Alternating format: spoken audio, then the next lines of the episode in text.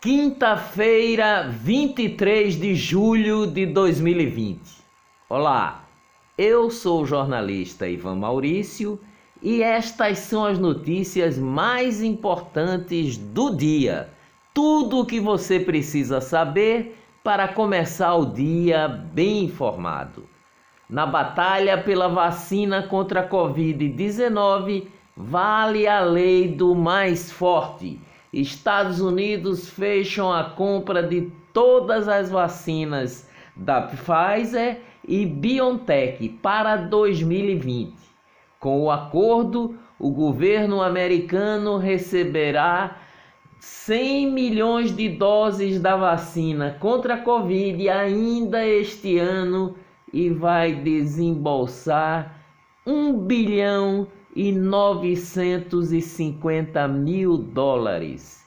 Estados Unidos ainda garantiram exclusividade para mais 1 bilhão de doses de vacina para 2021. Auxílio emergencial. 1 milhão e 300 mil CPFs do auxílio emergencial foram considerados suspeitos de fraude. Ministério da Cidadania enviou à Caixa Econômica Federal o CPF, cadastro de pessoas físicas, de 1.303.127 pessoas para bloqueio e verificação detalhada sobre a autenticidade das solicitações. Fraudadores do auxílio emergencial podem pegar até oito anos de prisão, diz Polícia Federal. Os trabalhadores que tiverem nas contas suspensas e receberem no aplicativo Caixa Tem a mensagem, a mensagem diz isso, é necessário regularizar o seu acesso. Procure uma agência de acordo com o seu calendário de recebimento devem seguir as datas de crédito do dinheiro em conta e procurar a agência para comprovar sua identidade. São essas pessoas cujas contas estão sob suspeitas de fraude. Todos os detalhes no link do portal G1 que está no texto deste podcast. Lei Aldir Blanc Senado aprova medida provisória que regula repasses do auxílio ao setor cultural.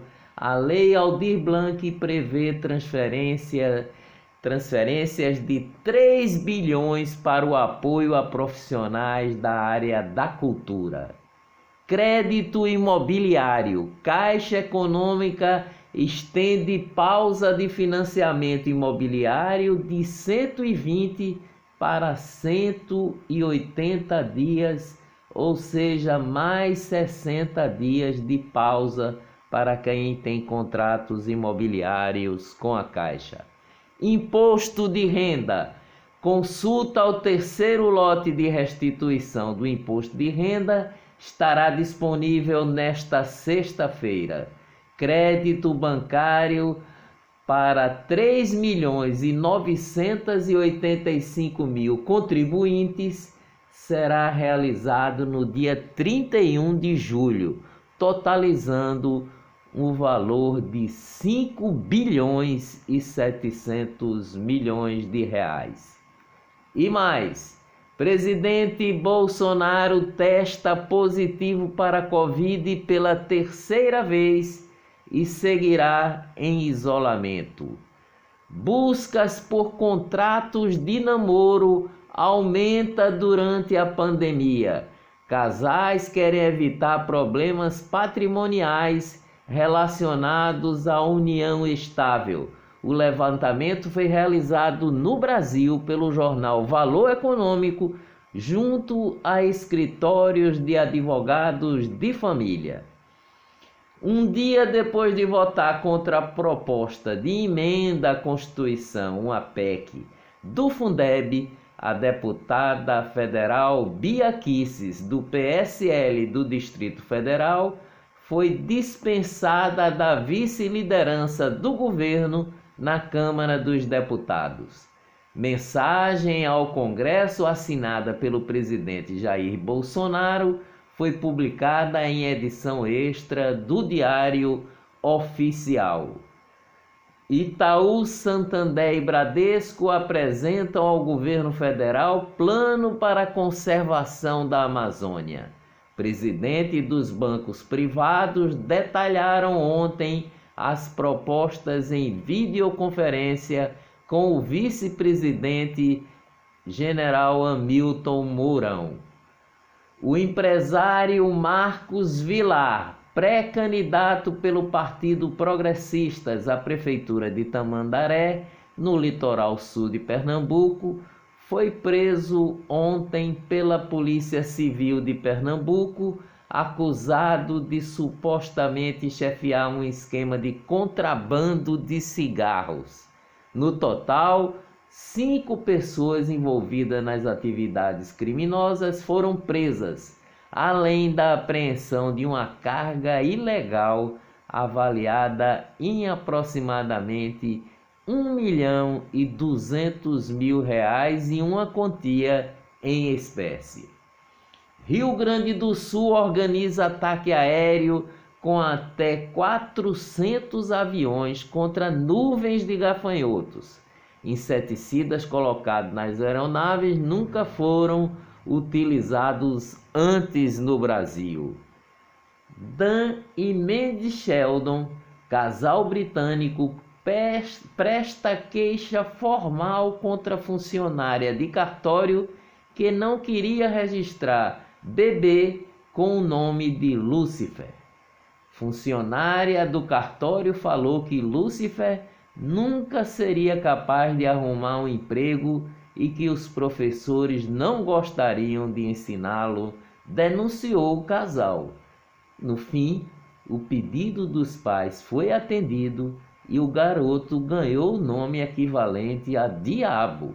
Família alega não ser religiosa e diz que acha o nome Lúcifer bonito. Pernambuco tem menor média de consumo diário de água no Brasil, diz o IBGE. Segundo pesquisa divulgada ontem, o volume médio de água consumido por dia e por residência é de 302 litros. A média no país é de 420 litros. Só 51 cidades de Pernambuco tinham da rede de esgoto, segundo o IBGE. Esses dados são de 2017 e foram divulgados ontem. Corrupção em Paulista. Prefeito de Paulista Júnior Matuto do PSB, afastado pelo Tribunal de Justiça de Pernambuco por 170 dias está em Brasília.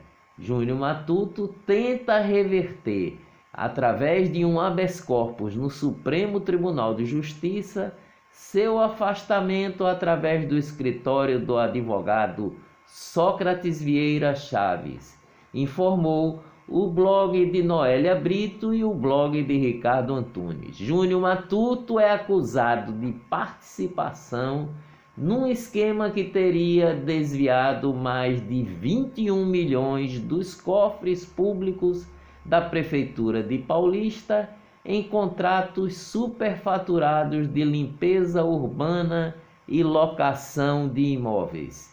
Novo prefeito de Paulista, Jorge Carreiro, exonera servidores comissionados após tomar posse. Jorge Carreiro, que era vice, substitui Júnior Matuto. E mais corrupção. Ao menos 2 milhões e 600 mil reais foram desviados da Câmara Municipal do Cabo através da rachadinha. Diz Polícia Civil. Inicialmente, dois vereadores foram alvos da investigação o primeiro secretário da Câmara Municipal do Cabo, vereador Flávio do Fórum do PL, foi preso preventivamente do Fórum para a cadeia. Tribunal de Justiça de Pernambuco nega pedido do ex-prefeito de Camaragibe, Jorge Alexandre, para a liberação de seus bens. Ex-governador da Paraíba, Ricardo Coutinho, do PSB, se tornou réu em mais um processo oriundo da Operação Calvário. A denúncia de respeito ao episódio em que um ex-servidor do governo do estado, Leandro Nunes Azevedo, foi ao Rio de Janeiro para supostamente receber quase 900 mil reais pagos a título de propina pela Cruz Vermelha Brasileira. O dinheiro teria sido entregue em uma caixa de vinho. Justiça condena até 16 anos de prisão 19 militares por fraudes de 620 mil reais em licitações do Exército no Amazonas. Entre os condenados por perculato estão dois coronéis, um tenente-coronel, um major e cinco capitães por desvios entre 2003 e 2005 no 12º Batalhão de Suprimentos em Manaus.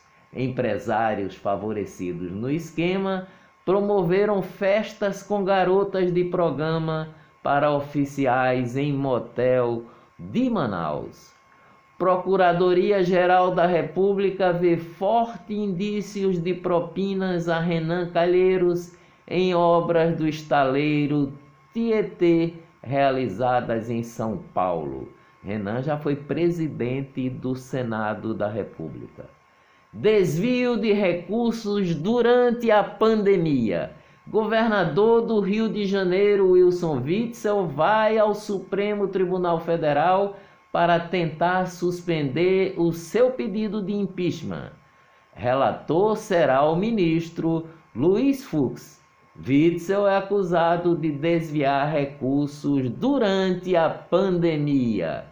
Polêmica dos hospitais de campanha do Rio de Janeiro ganhou mais um capítulo e desta vez envolveu o Flamengo. O clube que é responsável pela administração do estádio do Maracanã está cobrando uma dívida de um milhão ao Instituto de Atenção Básica e Ajuda à Saúde, o IABAS, responsável pela manutenção do hospital de campanha no estádio.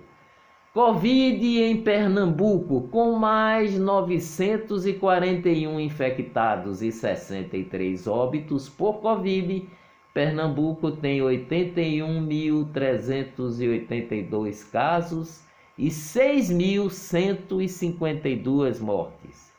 Com relação aos 63 óbitos registrados ontem, 35 ocorreram entre o dia 12 de maio e 18 de julho.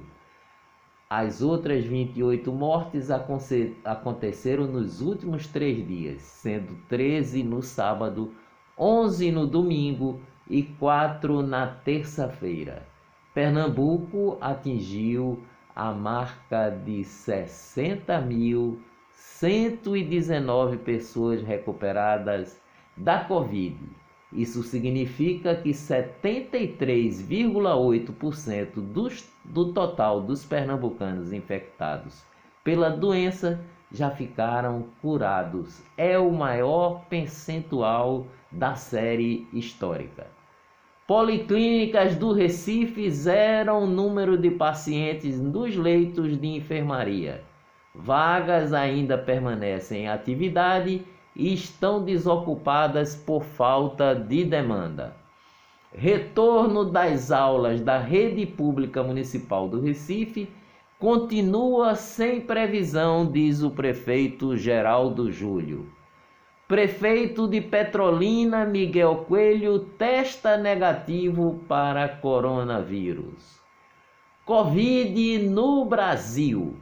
Ministério da Saúde registra nas últimas 24 horas que foram diagnosticados 67.860 novos casos de coronavírus e 1.284 óbitos. Números de recuperados é de 1 milhão 532.138 pessoas, equivalente a 69,8% das pessoas que sofreram com a Covid. O percentual de recuperados continua subindo. Cai a ocupação por Covid em hospital de planos médicos. Ao mesmo tempo, o uso de leitos para tratamento de outras doenças ou procedimentos aumenta. Tudo indica que isso aconteceu em todo o país. Tribunal de Justiça de Minas suspende decisão que liberava bares e restaurantes em Belo Horizonte.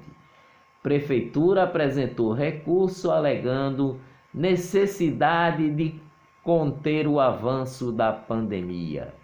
Covid no mundo. Mundo passou ontem a marca de 15 milhões de casos confirmados do novo coronavírus. De acordo com a Universidade Johnny Hopkins, instituição norte-americana que atualiza em tempo real os dados da doença. Califórnia ultrapassa Nova York e se torna o estado com mais casos de Covid nos Estados Unidos. Estados Unidos lançam nova máscara que permite tomar bebidas sem precisar tirá-las. A ideia surgiu a partir da reabertura de restaurantes, eh, shoppings e parques de diversão. Sem trabalho, Venezuelanos transportam corpos de vítimas da Covid no Peru. Pobreza cresce na Venezuela e já atinge 96% do país. Diz estudo de uma universidade venezuelana. Agora a boa notícia sobre o combate ao coronavírus o garoto Francisco Guedes Bombini, conhecido como Super Chico, menino de Bauru, São Paulo, que foi diagnosticado com coronavírus, vai para quarto de enfermaria após 13 dias na UTI. Chico nasceu prematuro, passou por sete cirurgias e seu perfil no, no Instagram já tem cerca de 124 mil seguidores. Daniela Guedes Bombini, mãe do bebê com síndrome de Down, que virou fenômeno na web, celebrou ontem a alta da UTI. Chico venceu a Covid. Dias melhores virão até amanhã bem cedinho.